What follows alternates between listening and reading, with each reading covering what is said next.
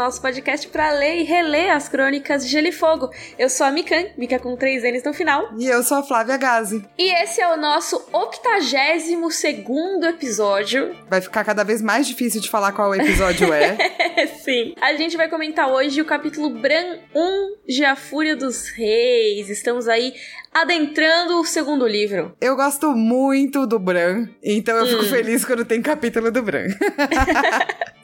tá invocando o espírito de Carol Moreira aqui para reclamar do capítulo. Exatamente, porque a Carol sempre falava, ah, capítulo do Bran. e eu pensava de tipo, ah, capítulo do Bran. Sim, mas eu confesso que esse capítulo em si, ele não é. É mó legal. Tem ele política, é. tem ele premonições, tem, tem acordação mesmo, é de poderes. É legal, eu gosto. Ele é mais interessante na leitura do que na releitura. Faz sentido? Hum, eu não sei, você pegou tudo na leitura? Cara. Porque na releitura você pega um bagulho aí no meio que é mó legal, eu acho. Principalmente a parte dos poderes, sabe? Que é meio que o foco do capítulo, né? Tipo, não é o foco, mas é meio que o que tem de novo na primeira vez que você lê, vamos dizer assim. Sim, daí você fica tipo, caraca, mano! Olha esse moleque, o moleque zica, o molequinho. Sim. É, quando você lê a primeira vez, você pensa, nossa, que da hora, ele tá sonhando e ele é o lobo, então ele tá dentro do lobo. Só que quando você já leu, você já, tipo, ah, sim, tipo, vai logo. Tamo ligado, é, parabéns. Acorda aí os poderes, porque eu já sei o que vai acontecer. Parabéns, Bran, super legal, tamo feliz por você. Agora cadê, né? Vamos sair de Winterfell? Mas antes da gente entrar mais a fundo, vamos pros nossos corvinhos?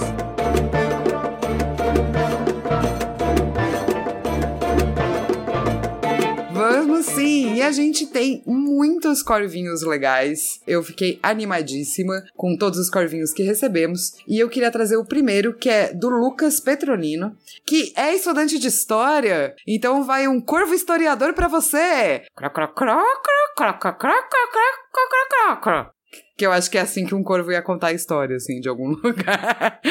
e ele quer falar sobre as relações feudais é, porque ele diz que essa coisa do Sucerano Mor, né, como a Mikan disse, é de fato inconcebível naquele tempo. Porque reis absolutistas, como Joffrey, surgiram muito tempo depois na Idade Média, que uhum. era supostamente, que supostamente seria bem mais ou menos o contexto das crônicas, né? Tipo, se você pega os séculos XV e XVI, você tem uma transferência gradual das estruturas de poder. E daí, né, pessoas que são mais assim, né, não necessariamente super bacanas, podem começar a pensar. Mas esses grandes reis e nações, diz ele, vão surgir lá pelo século XVII e XVIII e de um modo muito gradual. Então, se a gente pegar, tipo, a Idade Média não teve necessariamente uma visão de organização feudal só, teve várias. Então, nenhum, não tinha nenhum grande líder com esse sentimento de pertencimento, diz ele, que mais vários pequenos líderzinhos.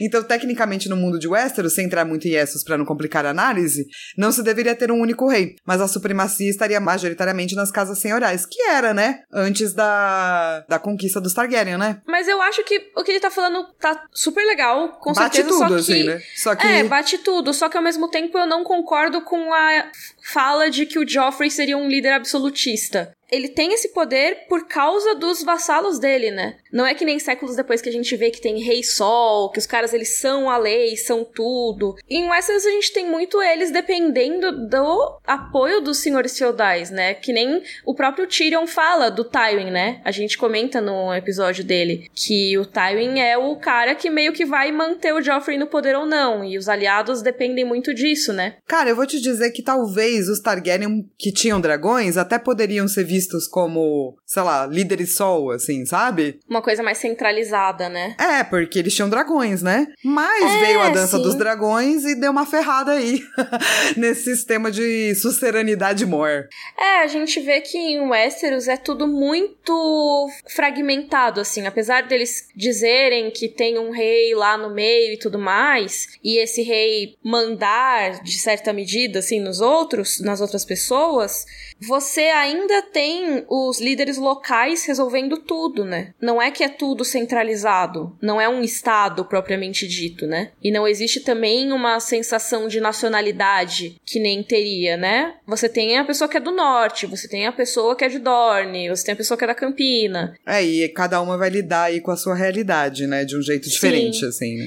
Então, eu acho que tem tudo a ver com o que ele falou mesmo de, de ser numa, numa história mais feudal, as coisas são realmente. O poder, ele é bem separado mesmo, né? É bem dividido entre os senhores feudais e tudo mais. Mas a, a questão do rei em si, eu acho que ele não tem tanto poder assim quanto a gente pensa que um rei teria, sabe? É, é só bom para desconstruir aí essa ideia de que o rei pode tudo, sabe tudo, faz tudo, porque não é verdade, né? É, que é o negócio do Tywin, o que tem o exército, que o Tyrion falou, sabe? É uma ameaça no fim das contas. Tipo, se o Tywin que tem o exército não quiser mais, o rei também não é mais nada, né? O próximo e-mail é do Diego Monte de Almeida. Ele falou que ele tava vendo essa situação de calamidade, né, que o Tyrion tava observando em Porto Real. Uhum. E ele tá vivendo isso em tempo real. Eita. Porque ele é de Macapá, no Amapá. Eita! Tenso. E agora. É, muito tenso. E aqui vai um corvo para as é, nossas autoridades que não estão fazendo nada com relação ao Amapá. Se eu pudesse, a gente Desculpa, dilacerava rir, a pessoa. eu ri, mas eu achei engraçado seu corvo. Desculpa. É porque foi muito bravo, né? Cara, eu tô muito puta. Eu tava esperando tudo menos isso desse corvo. Desculpa, gente. Não era pra eu dar risada nesse momento, que é um assunto sério. Desculpa. Não, eu super entendo. É porque eu tô muito puta, eu não sei, eu não sei nem como botar pra fora. E daí ele tá dizendo, tipo, como tá parecido. Ele falou, é, real, é, e realmente é fácil ver como uma cidade pode explodir quando falta, começa a faltar o básico. E os governantes faltam em ajudar a sua população. Embora a grande maioria das pessoas se mostrou altruístas e bondosas, a falta de energia, água, comunicação, alimentos, dinheiro, é porque também não tem nem caixa eletrônico funcionando, rapidamente também vimos o contrário, comerciantes aumentando os preços de alguns produtos como água mineral a preços impraticáveis, brigas e agressões nos comércios, desinformação gerando uma série de boatos, teorias da conspiração, população recorrendo a córregos imundos para tentar buscar um pouco de água, cidadãos mais abastados fugindo para fora do estado ou se entrecheirando em verdadeiras fortalezas, teve até barricadas feitas por moradores em alguns locais que mantiveram energia para impedir a entrada de forasteiros que queriam acessar os seus recursos. Olha que doideira em como, numa questão de dias, uma cidade pode cair num cenário desses, né? É realmente uma situação muito absurda e que a gente não pensa que vai acontecer até o momento em que acontece de verdade, né? Sim, nosso coração tá super com o Amapá, com você também, Diego. Eu espero que vocês fiquem bem. É, a Sim. gente tem que cobrar dos nossos governantes mesmo e tem que se revoltar mesmo. Com certeza, é muito irresponsável tudo o que tá acontecendo ali. Porque, imagina, eles estão vivendo exatamente o que era,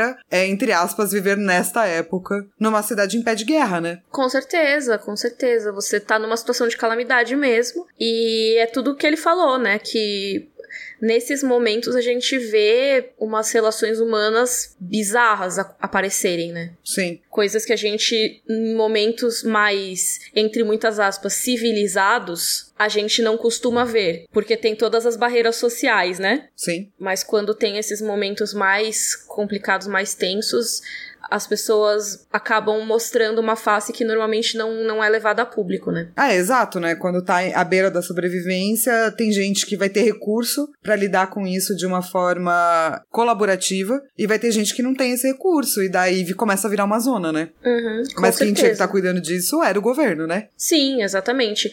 E, cara, a gente vai ver tanto disso nas crônicas, né? É lógico que o que acontece na vida real é muito mais grave porque é de verdade, né? Sim. Mas a gente vai ver algumas maneiras que, que isso aparece nas crônicas e assim, também quem deveria cuidar não cuida ou até piora a situação. Então, nossa, vários paralelos bem tensos. Agora eu tô muito brava. Mas não revoltada. é? Eu li, eu li, eu fiquei, mano. Inclusive, ele te manda muito beijos por você ter postado e continuar postando sobre a situação. Porque é importante que a gente chame atenção, né? É, aliás, pra quem não tá sabendo nada, gente, porque algumas pessoas não souberam, né? Só resumão aqui, teve um incêndio numa distribuidora de energia lá no Amapá e 13 dos 16 municípios ficaram sem energia por vários dias. E Então, como a Flá falou, tudo ficou inviável, né? Imagina que comida se perde porque você não tem energia para conservar, você não pode fazer compras porque você às vezes vai usar cartão de crédito, não tem energia na máquina, você não pode sacar dinheiro, então as pessoas estão sem dinheiro, não tem distribuição de água. Realmente uma situação muito caótica e muito preocupante. E que nada tá sendo feito, né? Porque é. não é uma cidade principal, do tipo, não é um estado que tá no meio, não é Brasília, não é São Paulo, não é o Rio de Janeiro. Sim.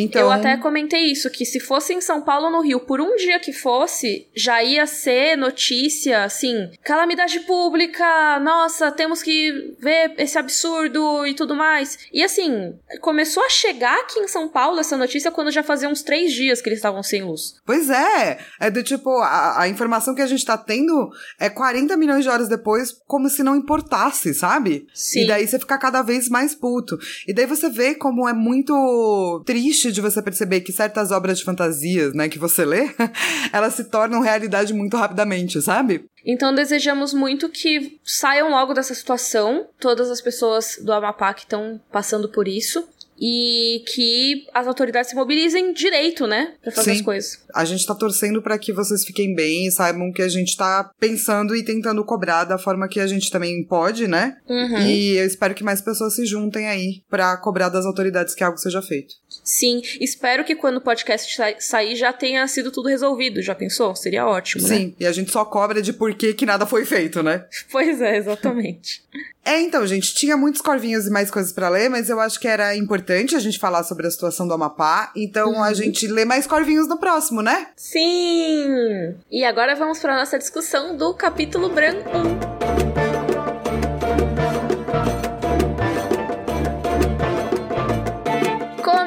Nossa discussão do capítulo Bran 1. Flá, sinopse, por favor. Bran está em Winterfell, se sentindo preso e sem poder. A única coisa que o salva é que ele tem tido sonhos de lobos, nos quais ele sente que pode andar como um lobo e entender sua língua. Ele se torna muito interessado em sonhos, mas também deve conviver com dois novos convidados em Winterfell, pequeno e grande Walder Frey. Eles não se tornam próximos, e Bran sonha com lobos, mesmo depois de receber uma poção que daria sono sem sonhos. Eu sei que o livro versus série é depois, tá, gente? Mas só pra deixar bem explícito que isso é uma diferença muito grande em relação à série já logo de cara. Na série a gente não tem o pequeno e o grande Walder Frey em Winterfell. Então a situação do Bran em Winterfell muda bastante, né? Sim, a gente praticamente desse capítulo mesmo tem pouca coisa que foi adaptada, né? Então, só para dizer aqui que se você nunca ouviu falar nesses personagens, e é porque na série eles não aparecem. Mas o que que são pequeno e grande Walder Frey? Eles são convidados de honra, entre aspas, que estão em Winterfell enviados depois do acordo que o Robb fez com o Walder Frey, o senhor, e eles vão virar, tipo, pupilos da Cat. Sim, é protegidos, né? Que em inglês é ward, que é basicamente uma criança que é criada em outra casa para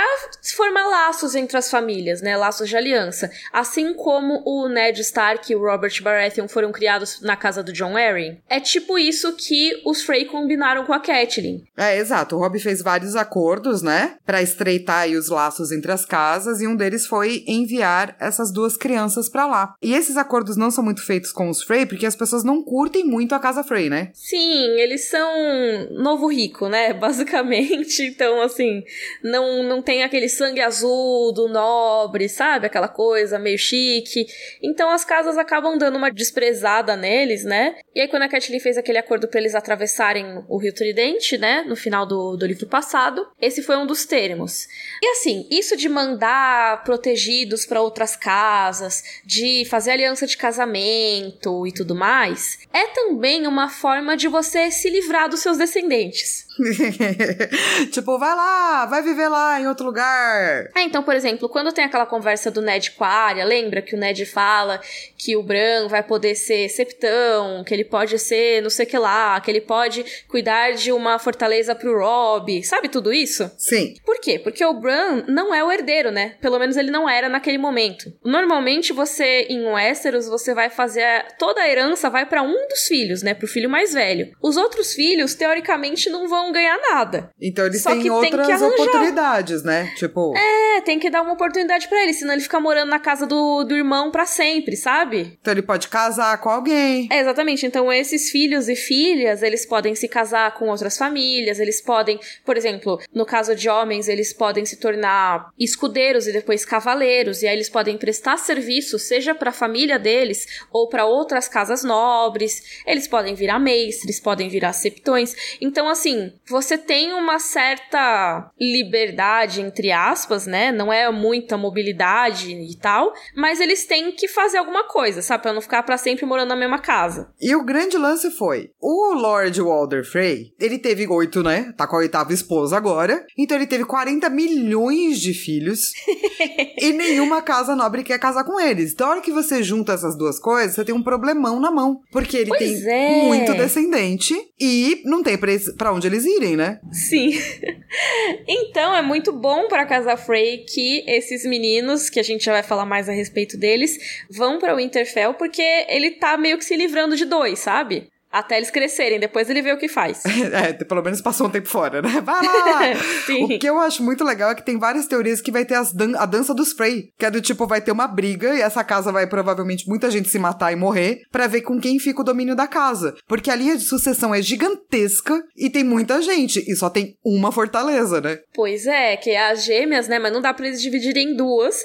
Mas, assim, eu acho legal a gente falar sobre isso. Não precisamos entrar em detalhes aqui. Mas como a Flá falou, são oito esposas, né? Sim, Do Walder Frey.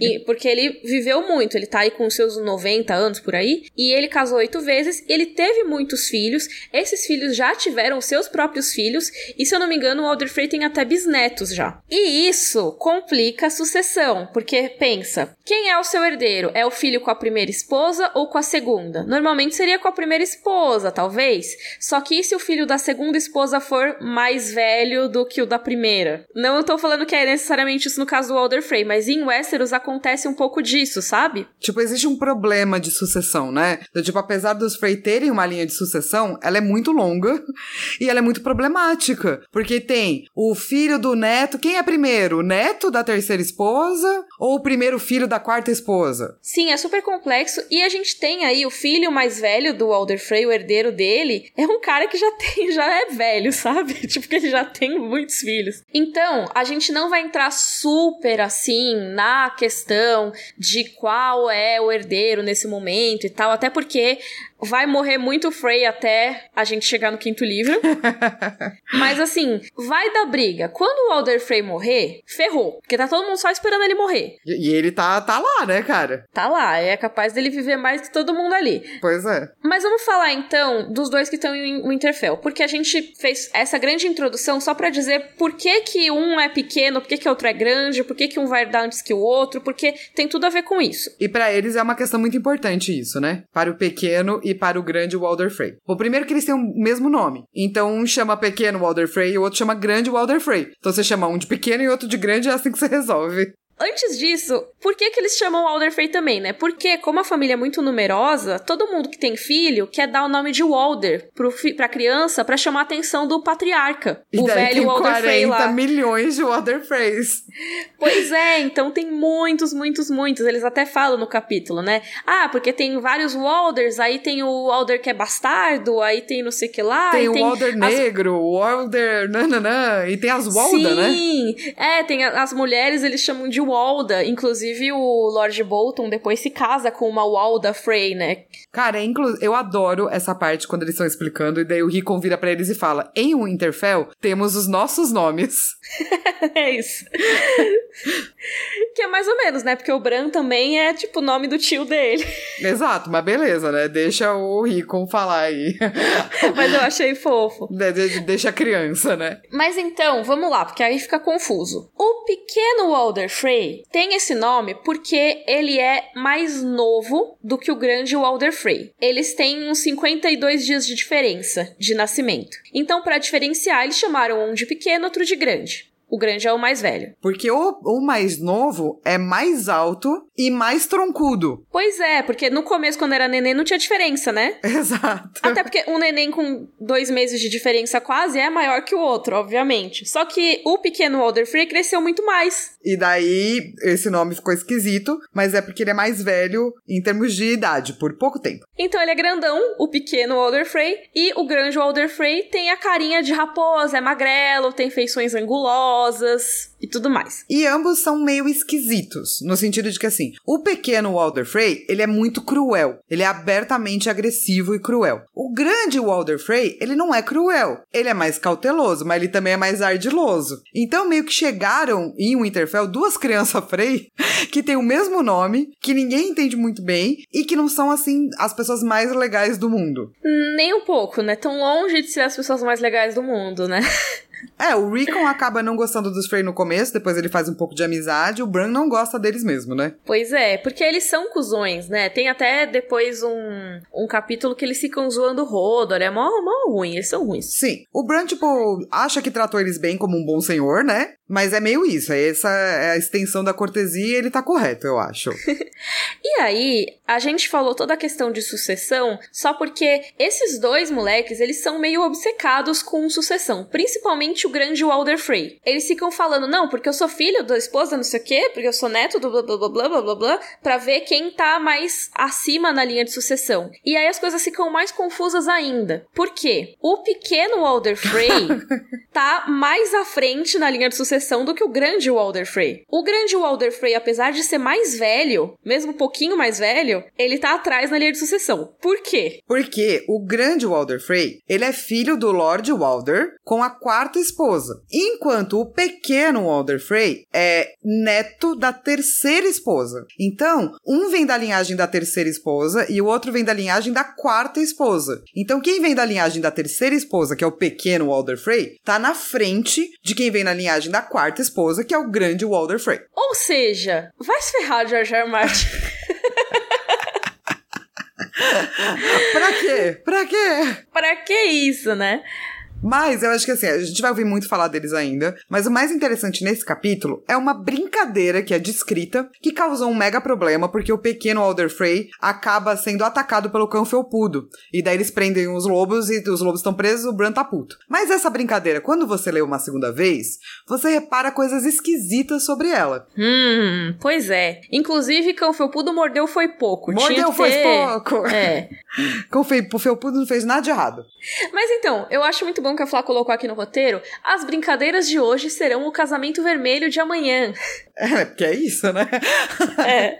Que é, um, é uma coisa, eu acho que é temático mesmo, né? Que George R. Martin coloca. Porque assim, tem essa brincadeira que é muito popular na família Frey, que se chama Senhor da Travessia. Basicamente, eles têm que ficar perto de uma coisa com água, assim, tipo, tem um tronquinho atravessando um lago, sei lá. E um dos meninos que estão brincando é o senhor. E aí os outros jogadores têm como objetivo atravessar aquela pontezinha, que é basicamente o que os Frey fazem, né? Eles têm a ponte lá no Rio Tridente e as pessoas têm que barganhar com eles para poder atravessar. E daí os outros jogadores vão lá tentar atravessar. O senhor, o cara, né, o menino que tá agindo como senhor, pode obrigar os outros jogadores a prestar um juramento e responder perguntas. Eles têm que prestar os juramentos eles têm que cumprir esses juramentos. A não ser que eles conseguissem incluir no meio do discurso a palavra talvez sem o senhor perceber. Então, se você tá lá, e a Mikan, então, agora é a, a senhora da travessia. Daí eu viro pra Mikan e falo assim: Ah, então, eu queria te dizer que eu vou muito passar por aqui, porque eu gosto muito de você e não sei o quê, mas daí talvez a gente se goste mais. Eu falando a palavra talvez significa que eu posso quebrar meu juramento com a Mi. E aí, nesse caso, a pessoa que falou talvez pode quebrar o juramento e jogar o Lorde da Travessia, né, o Senhor da Travessia, na água. E aí vira o novo Senhor da Travessia, né? Isso, basicamente é um jogo sobre como quebrar juramentos. Exato. É um jogo. Imagina, tipo, que é uma brincadeira que logo de cara ensina as crianças a mentir, serem traiçoeiras. Exatamente. E assim, quando a gente teve a última interação com os Frey, basicamente da Catelyn fazendo o um acordo pelo Rob e tudo mais, era para fazer uma travessia, a gente ia pensar, eita, olha só, né? Interessante isso aqui. É, mas fica muito pior. Porque assim, a gente fez questão de ir lá ver, e essa questão do talvez é usada sim lá no terceiro livro, antes do casamento vermelho, quando o Rob, a Cat e o Edmure chegam para falar do noivado do Edmure. Sim, eu acho muito legal esse momento, porque assim, eles chegam, né, eles estão lá todos ferrados da chuva, e a Catelyn, ela tá sentindo algo errado no rolê, né? Então, a primeira coisa que ela faz quando ela chega é que ela quer que o Walder Frey ofereça alimentos para eles, porque quando oferece pão e sal, teoricamente você já reconheceu aquela pessoa como seu hóspede. E aí tem toda aquela regra do hóspede que você não pode machucar, né? Não pode ferir um hóspede dentro da sua casa e ele também não pode te ferir, porque senão vocês ficam amaldiçoados. Então eles chegam e aí a Flá vai ser o nosso Walder Frey e eu vou ser a Catelyn. Já atravessaram uma vez, não foi? Quando vieram do norte. Quiseram atravessar e eu lhes concedi passagem. E você nunca disse talvez. Mas faça o que quiser. Leve todos os homens pela mão, se assim entender. Por mim, tanto faz. Senhor! Catelyn quase tinha esquecido. Alguns alimentos seriam muito bem-vindos. Percorremos muitas léguas sob chuva. A boca de Walder Frey moveu-se para dentro e para fora. Alimentos!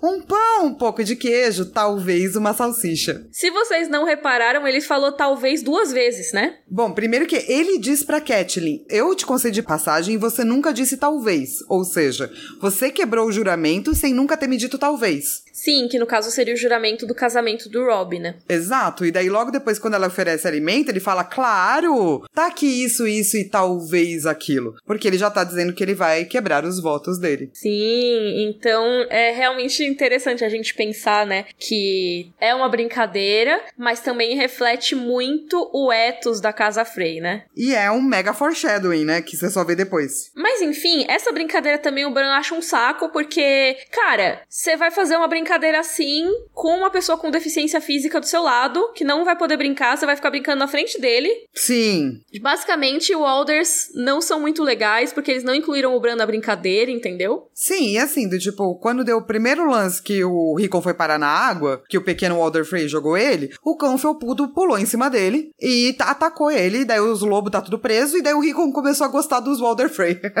pois é, então, bizarro, né? É porque o Rickon, mano, ele é uma criança muito pequena, então, tipo, caiu, provavelmente ele já abriu o berreiro, né? Sim. Que, né, criança pequena. Tipo, cai, tipo, de cara no chão, aí começa a chorar um monte, aí dois segundos depois tá de boa. E daí eles ficaram amiguinhos, ele até mostrou as catacumbas de Interfell lá pra eles, o Bran não gostou nem um pouco. E o Bran tá meio, de, nesse momento, de saco cheio da vida. E assim, eu sei que a galera não curte, mas eu tenho mó dó dele, mano. Ué, mas não curte os capítulos, eu acho. Ninguém odeia o Bran, Não, né, acho. que eu acho que a galera fala, putz, olha o capítulo que o Bran tá malo. Eu falo, tadinho, mano! ele sente Ele que tá ele não revolto. pode fazer nada, sabe? É, ele tá sentindo preso. Não, com certeza. Imagina que saco. Tipo, você tem uns moleques chato que chegaram, Sim. Que você não pode mandar eles embora. Eles te roubam até o seu irmão, teoricamente, né? Exato, ele tá meio perdido, assim, né? E ele não tá curtindo ser chamado de príncipe, ele não tá curtindo que ele tem essas novas responsabilidades e pá. E ele tá com muita coisa na cabeça, ele não consegue muito dormir, né? É, até porque quando ele dorme, ele sonha que ele é um lobinho, né? Exato. e eu acho que ele curte, na verdade, assim, apesar de ser estranho, né? Sim, mas ao mesmo tempo ele fica meio curioso a respeito disso e ninguém dá muita bola pra ele, né? Porque ele ouve, por exemplo, os lobos uivando, né? O verão e o cão felpudo, e ele fica, putz, lobos, o que, que será que vocês estão falando, hein? Ele sente como se ele quase compreendesse, mas não exatamente. E ele começa a perguntar pra uma galera, né? Eu acho muito fofo que ele sai pela casa, assim, tipo, ô galera, por que que os lobos uivam? A saber, tá, gente, o uivo é um meio de comunicação. Então, os lobos uivam pra poder falar e se encontrarem quando eles estão perdidos e se comunicarem quando eles se acham. E eu gosto das respostas, né? O Sir Roderick Castle fala assim, sei lá, o que que o lobo pensa, menino? Vai pra lá. É, tipo, tá todo mundo meio ocupado, sabe? Aí, por exemplo, o mestre dos canis fala, ah, eles querem liberdade, porque eles estão confinados ali na, no, bosque dos- no bosque sagrado, né? Aí o cozinheiro, o Gage, ele fica, eles querem caçar, que também faz sentido. Faz. Aí o mestre Luin já vem em palestrinha, né? Os loibos uivam frequentemente a lua. Esses estão uivando para o cometa. Vê como é brilhante, Bran? Talvez pensem que é a lua. Eu não aguento mais falarem do cometa. Nossa do céu, mano. E a Osha, que é sempre a mais sábia, vira e fala assim: seus lobo tem mais juízo que seu mestre. Eles sabem mais coisa que o homem cinzento esqueceu. Adoro. e ela fala que o cometa fala de sangue e fogo, rapaz, e nada de bom. Como que ela sabe essas palavras, Targaryen? Pois é, eu acho que todo mundo tá só repetindo as palavras porque o George R. R. Martin achou legal as palavras. Mas não, não necessariamente vai ter muita relação, talvez. Mas é meio louco, né, colocar isso na boca de uma selvagem, assim. Pois é.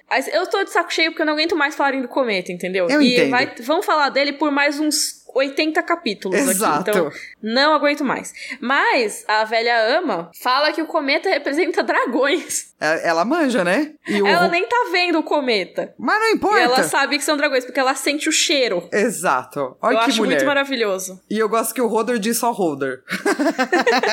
Isso é narrado no capítulo.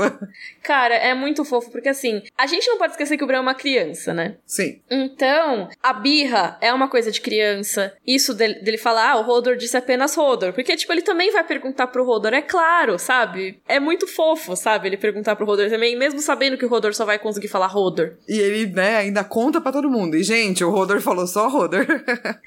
e eu acho muito fofo, tipo, esses detalhezinhos, mesmo nos capítulos cheios de política, tem um que é mais pra frente, que é sobre o banquete deles, né? E aí tem várias casas nortenhas lá, e aí meio que é uma tática política o Bran mandar o melhor corte da carne para tal pessoa ou pra aquela pessoa. E aí tem um momento que, tipo, ah, ele mandou tal coisa pro Lorde não sei o que, tal coisa pra não sei quem, e ele mandou uma comida gostosa ali pro Rodor e pra velha ama, só porque ele amava eles. Não é fofo demais? Tipo, é muito fofo, porque o George R. Martin consegue colocar uns detalhezinhos que, tipo, você lembra, putz, é mesmo, é uma criança que tá narrando esse capítulo. Ah, e outra coisa que eu curto muito é que esses capítulos mostram o quanto o Bran tá cercado de pessoas com vários tipos de inteligência, sabe? Sabedoria da, da, da vida, sabedoria de livro, e ele meio que pode usar e aprender com todos eles, assim, eu acho muito legal. Verdade. Menos com os Walders. Menos com os Walders. Pode aprender, né? Mas não coisas boas. É, aprender só o ódio. Isso, é o ódio. O ódio. e os lobos estavam uivando muito, ele até pensou se alguém tinha morrido, né? Porque quando o Bran caiu, o lobo uivou bastante. Uhum. Quando o Ned morreu, os lobos uivaram. E ele pensa, se eu fosse mesmo um lobo gigante, compreenderia a canção. Oh, mas assim, ele meio que tá sendo um lobo gigante, né? É que ele ainda acha que é um sonho, né? Sim, é muito doido isso, né? Ele dorme, ele sonha que é um lobo, aí tem a descrição do sonho que eu amo. Nossa, eu também, amo muito. É muito perfeito, mas ele, ele acha ainda que ele tá sonhando, né? Um sonho muito vívido. É, e eu acho que assim, os sonhos sempre foram uma coisa super mística, né? Muita Uhum. gente tenta explicar. Tipo, a interpretação dos sonhos do Freud é, foi lançado em 1900 e fala exatamente sobre o que é sonho. E ele vai colocar o sonho como realização de desejo. O Freud tem uma frase que eu gosto que é: os sonhos são a estrada real para o conhecimento da mente. Uau. Não é muito legal? Uhum. E daí depois, tipo, veio o Jung, que era aluno do Freud, daí brigou com o Freud. E daí ele fala: não, os sonhos falam sobre essa constelação de arquétipos, esses símbolos que todo mundo conhece, nananã. Então, os os sonhos, eles sempre foram uma coisa muito mística, que a gente não sabe muito bem explicar. Tanto que tem muita coisa de sonho profético, na vida mesmo, assim, né? Uhum. Então eu acho também natural que uma criança vá perguntar pra todo mundo por que que os sonhos existem, o que são sonhos, né? Pô, sonhei com um negócio aqui, o que, que isso significa, né? É, e às vezes até você não lembra quando você era menor, que eu pelo menos acontecia isso comigo, que você tinha uns sonhos e daí você achava que era verdade, Uhum. e quando você acordava, demorava pra você perceber que era só um sonho. É, tem até aquela citação, né, do Zhuangzi, que é: Era uma vez, teve um dia que eu sonhei que eu era uma borboleta, e eu tava consciente apenas de ser uma borboleta, sem saber que eu era eu. Aí quando eu acordei, eu era eu. Agora eu não sei se eu era um homem sonhando que era uma borboleta, ou se agora eu sou uma borboleta sonhando que sou um homem. É isso, não é maravilhoso? Existe essa coisa, né? Então, quando ele começa a perguntar pro Mestre Louis no capítulo sobre sonhos, eu me sinto muito, tipo, junto com ele. Porque até hoje hoje a gente não sabe os bagulho, né? Real, Sim. assim. E o Bran não sabe se ele é um garoto que sonha que é um lobo ou se ele é um lobo que sonha que é um garoto, dependendo, né? Exato. Tanto que a primeira coisa que ele pergunta pro mestre Luien é: os lobos sonham? Com e, certeza. E o mestre que diz. É, exatamente. O mestre Luien diz: devem sonhar. Mas é muito legal, porque ele pergunta, tipo, e os homens mortos, eles sonham? E as árvores sonham? É, então, daí o mestre Luiz diz que não. E daí ele mesmo corrige que sim, as árvores sonham sim. E aí já entramos nos videntes verdes, né? É, daí já é outro tipo de poder que a gente já explica rapidinho para vocês. Mas acho que é importante lembrar que nesse momento ele não sabe bem o que é um poder e o que não é, porque ele quer ser um lobo, ele quer estar perto da família, ele quer poder atacar as pessoas, ele quer ganhar uma potência que ele não tinha, né? Mas eu acho muito bom que aí do nada ele começa a uivar no quarto. É muito bom, né? tipo, porque ele quer ser um lobo, entendeu? Ele tá pensando, pô, você é um lobo, vou me comunicar com eles. Então, au! Aí chega o mestre Luin, mano, o que você tá fazendo? Tá todo mundo de saco cheio, príncipe. E daí é bom que quando ele para e sai do quarto, ele fala: o Ivar perdeu a graça depois que Bran ficou sozinho. Eu amo. Não, e ele meio que expulsa o mestre Luin uivando, né? Muito bom. tipo, o mestre Luin tava falando ele, uh!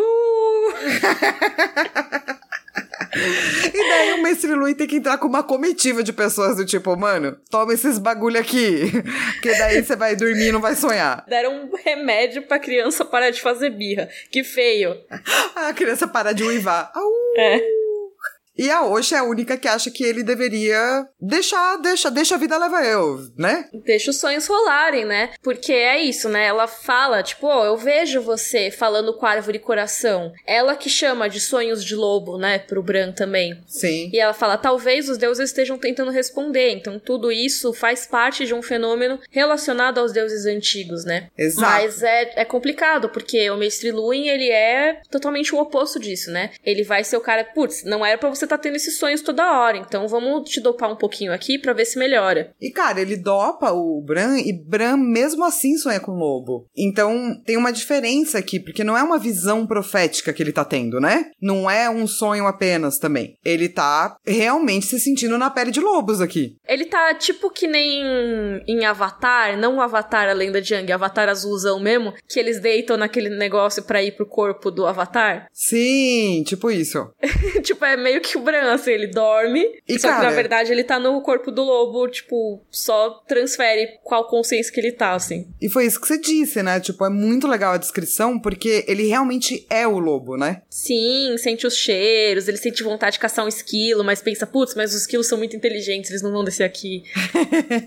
E é legal também como ele vê o cão felpudo, né? Que é o irmão. Que ele percebe que, tipo, tem um, um cheiro do irmão, mas que é um cheiro de alguém que tá muito puto, porque tá sem presa, sem saída, sem mãe, sem companheiro de ninhada, sem matilha.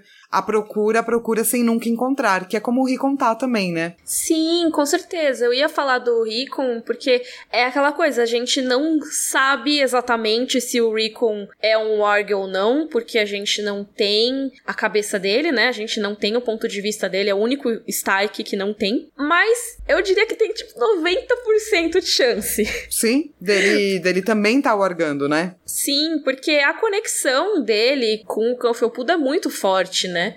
E assim como o Recon ele é sem filtro, né? O Cão Felpudo também é. E é claro, é criança e a criança não, não disciplina o lobo, não sei o quê. Mas eu acho que tem muito a ver. E essa descrição é muito aplicável ao Recon, né? É, exato. Eu acho que o que a gente vê é como o Bran vê o cão felpudo quando ele tá dentro do verão. E pela visão do Bran, muito parece que o Rickon tá wargando sim, né? Sim. É, então, e esse capítulo ele meio que termina com o Bran dentro da pele do lobo, pensando que o Winterfell é uma espécie de prisão, que era algo que ele já estava sentindo e que ele precisava sair de lá porque senão ele ia morrer. E antes da gente encerrar a discussão, acho legal a gente falar sobre esses poderes aí que o Bran tá acordando. Por quê? Existem muitos personagens no, no mundo de Gelo e de Fogo que têm desvantagens societárias. Ah, porque talvez não se dão muito bem com as pessoas. Ah, porque as mulheres não são bem vistas. Ah, porque gays não são bem vistos. E a mesma coisa serve para pessoas que têm algum tipo de transtorno ou deficiência. E a, a pessoa que tem desvantagens, ela também é vista como alguma parcela de fortitude, né? Geralmente as crônicas, elas mostram mais completamente os personagens.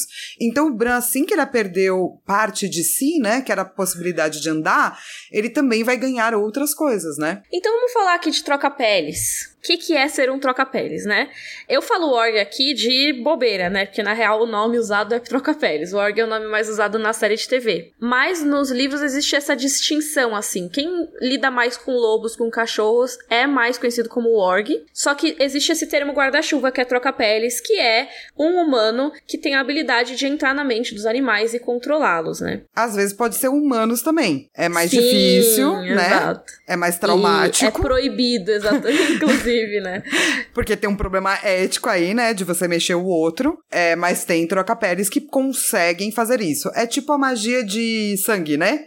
É, exatamente. Do Avatar, daí já a lenda de Yang. Sim. Mas é, é um negócio que é meio tabu, assim. Tem até o, o prólogo do quinto livro que eles discutem isso, né? Que existem algumas regras que você tem que seguir como troca-peles. Meio, você não pode comer carne humana, sabe? Com um animal. Você não pode entrar na mente de humano. Você não pode, acho que, transar com um animal. Não lembro agora exatamente o que que era. É, o que mais faz sentido, né? Se for transar com animal, faz total sentido. Mas tem essas regrinhas, assim, que os troca-peles têm que seguir. E entrar na mente humana seria um tabu. Mas, assim, como que surge um troca-peles, né? Não é uma coisa que qualquer pessoa pode fazer. São pessoas que têm essa habilidade. Elas nascem com ela e vão desenvolvendo ao longo da vida, né? E um troca-peles destreinado, ou seja, alguém que tem esse potencial, mas que nunca foi ensinado, pode entrar na mente de um animal enquanto está dormindo, que nem é o caso do Bran. E aí, se houver um treino e tudo mais, essa habilidade pode se desenvolver mais. Até mais pra frente tem o Jon Snow, por exemplo, comento a respeito dele, né, que ele tem um potencial. Se ele tivesse treinado, né? É, porque ele tem uma ligação muito forte com o fantasma, assim como o Bran tem com o Verão. É que essa relação do Jon ficou de fora da série também, né? Mas enfim, o Trocapeles, quando ele tá no animal, ele tá basicamente a mente dele tá lá dentro. Então ele sente o que o animal sente. A gente vê que o Bran sente o cheiro, né?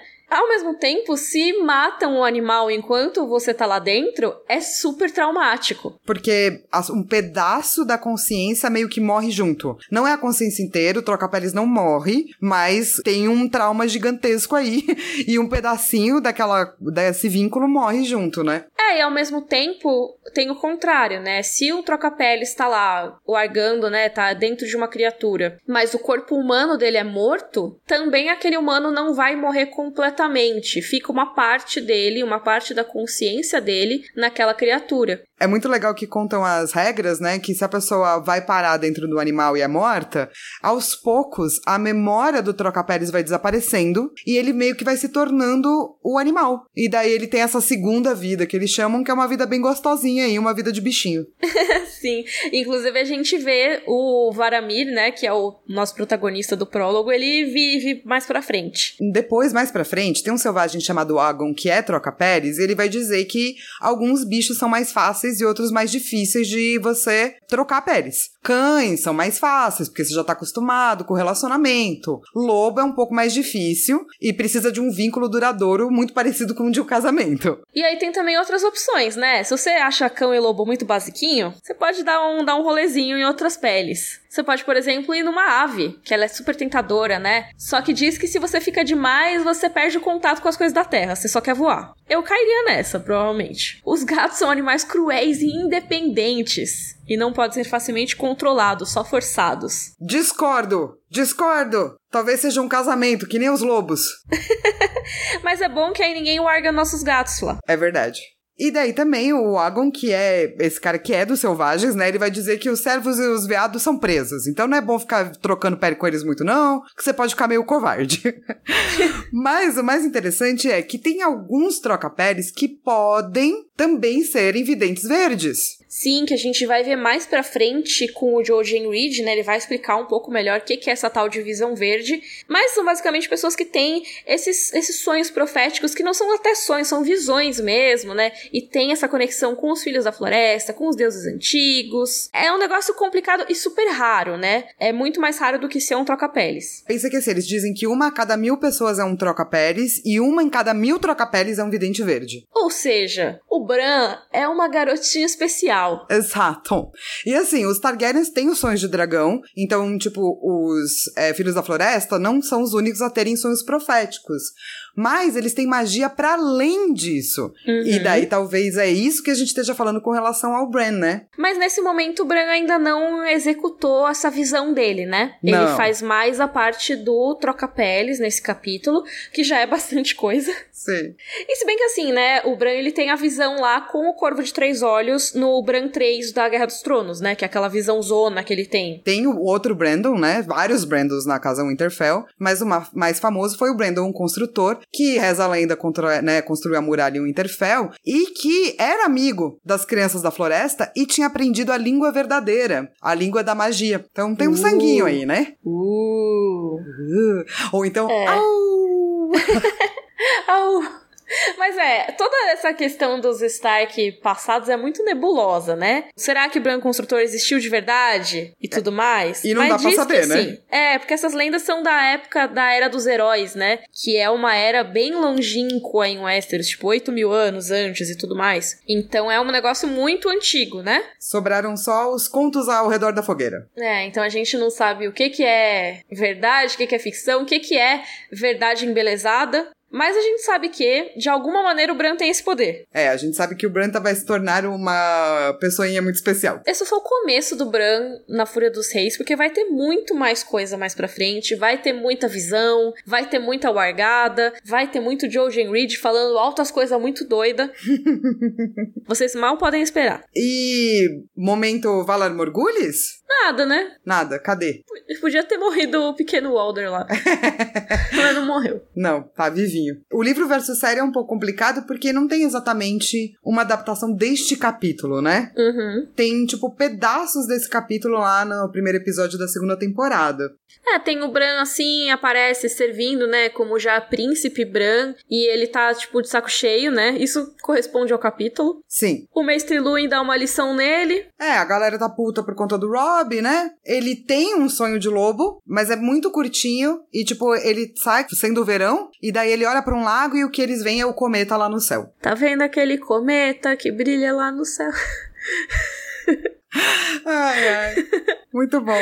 A Osha e o Bran discutem. Eu amei que você colocou, discutem ervas. É, porque eles estão super discutindo ervas. Essa ervinha é pra isso, aquela ervinha é pra aquilo.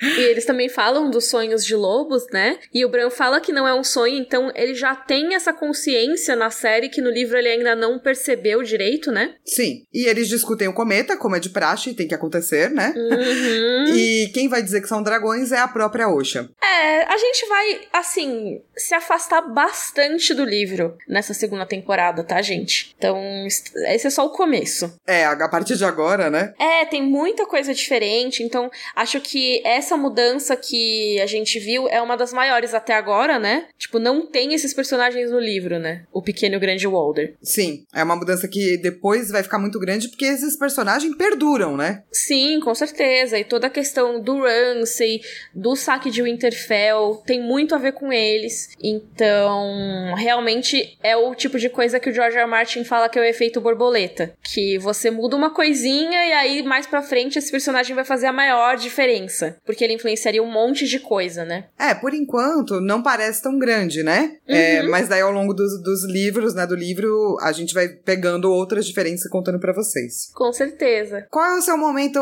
Joffrey? Bring me his head. O cometa, não aguento mais. e a gente não tá nem na metade das referências ao cometa. Cara, a- apesar de eu não gostar do pequeno nem do Walder Frey, o lance da brincadeira e o lance do talvez foi tão, tipo, mind-blowing, assim, que eu nem vou Uhum. chamar eles de momento Joffrey, sabe? Mas, Fly, qual é o seu momento Dracarys?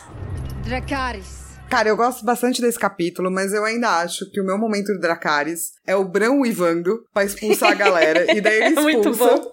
E daí depois que ele expulsa todo mundo, ele fala, putz, agora ficou sem graça. Posso ler o trechinho, inclusive? pode, pode. É muito bom que o Bran, tipo, tá falando com o mestre Luin, né? Aí, Bran, meu filho, por que se aflige assim? Um dia poderá fazer algumas dessas coisas, mas agora é apenas um garoto de 8 anos. Preferia ser um lobo. Assim eu poderia viver na floresta e dormir quando quisesse, e poder encontrar Arya e Sansa. Farejaria onde elas estavam e iria salvá-las. E quando Robb partisse pra batalha, lutaria ao seu lado, como o vento cinzento. Rasgaria a garganta do regicida com os dentes, zás! E depois a guerra chegaria ao fim e todo mundo voltaria ao Winterfell. Se eu fosse um lobo, o menino voltou a uivar. Uh! é muito fofo. Louis levantou a voz. Um verdadeiro príncipe daria as boas-vindas. Au! pra um com mais força. E eu, Macy Louis, só tipo, como quiser, menino. é muito maravilhoso. Ai, é muito bom. Eu acho que, sinceramente, esse, essa parte do Bran e Wanda, apesar de ser tipo, mano, o que você tá fazendo? É muito boa, porque é engraçado. Sim, é mó respiro no meio de várias coisas muito sérias. É, hum. Mas você tá dizendo que esse também é o seu momento Dracarys? Para não dizer que é esse, eu coloco outro momento que ele tá uivando, que tipo, quando vem o guardinha lá e tipo, ele tá uivando e o cara, mano, para com isso. E ele, uh! Ai, é muito maravilhoso, cara. É muito bom. É, mas é isso, eu acho que é isso nesse capítulo, porque eu acho que as coisas por si não são super empolgantes, sabe? Sim. Para ser um momento Dracarys e Sim, tal. Sim, mas esse com certeza é, né? E essa então foi a nossa discussão do capítulo branco. Uh! de A Fúria dos Reis.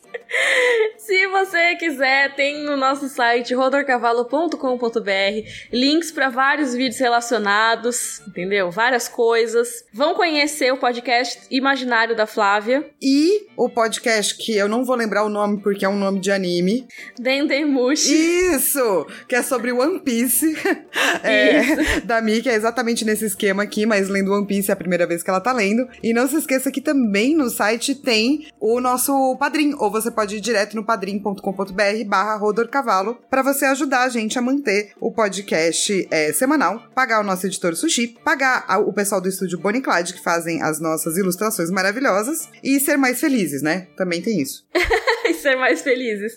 Exatamente. Se você não puder, não quiser, não tem problema, você pode divulgar a gente por aí, a gente já fica muito agradecida. E você também pode ajudar de outra forma agora, que é olhando a nossa lojinha na Chico Rei, chicorei.com.br barra rodor tracinho cavalo. Lá tem camisetas, tem cadernetas, tem pôsteres, tem canecas, tudo inspirado em Rodor Cavalo. E tá super fofo e bonito. Sim, então vamos lá olhar.